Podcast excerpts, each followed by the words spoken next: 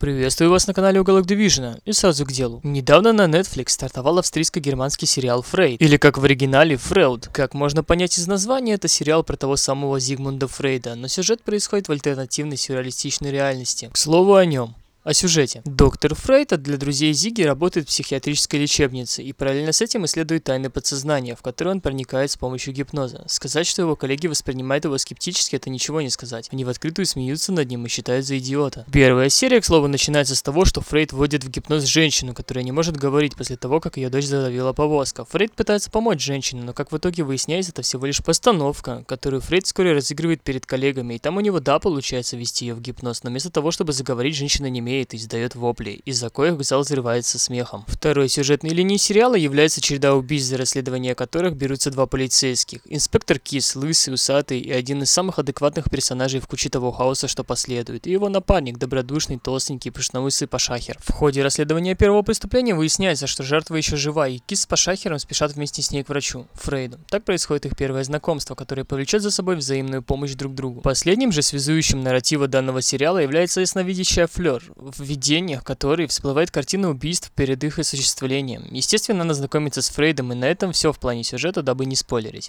Разгон сюжета берется в конце первой серии, поэтому советую вам не забивать на просмотр. Сериал не стандартен в визуальной составляющей, то и дело складывается чувство, что психи не на экране, а перед ним. И иногда же все сводится к абсурду, и это ни в коем случае не минус сериала. Присутствует немало жестокости и ярких красок, в большинстве своем красной. В целом же сериал очень интересен и раскрывает Фрейда после не с документальной точки зрения, но с личностной, показывая, каким он был неоднозначным, загадочным и в то же время занимательным персонажем. Ну и напоследок скажу, что мне понравился подобранный каст актеров. Пашахир Ван Лав. Все смотрятся очень гармонично и на своих местах. Злые антагонисты перекрываются добрыми и душевными протагонистами, создавая некий баланс в сеттинге безумия. А на этом все. Это была рецензия на сериал Фреуд. Увидимся.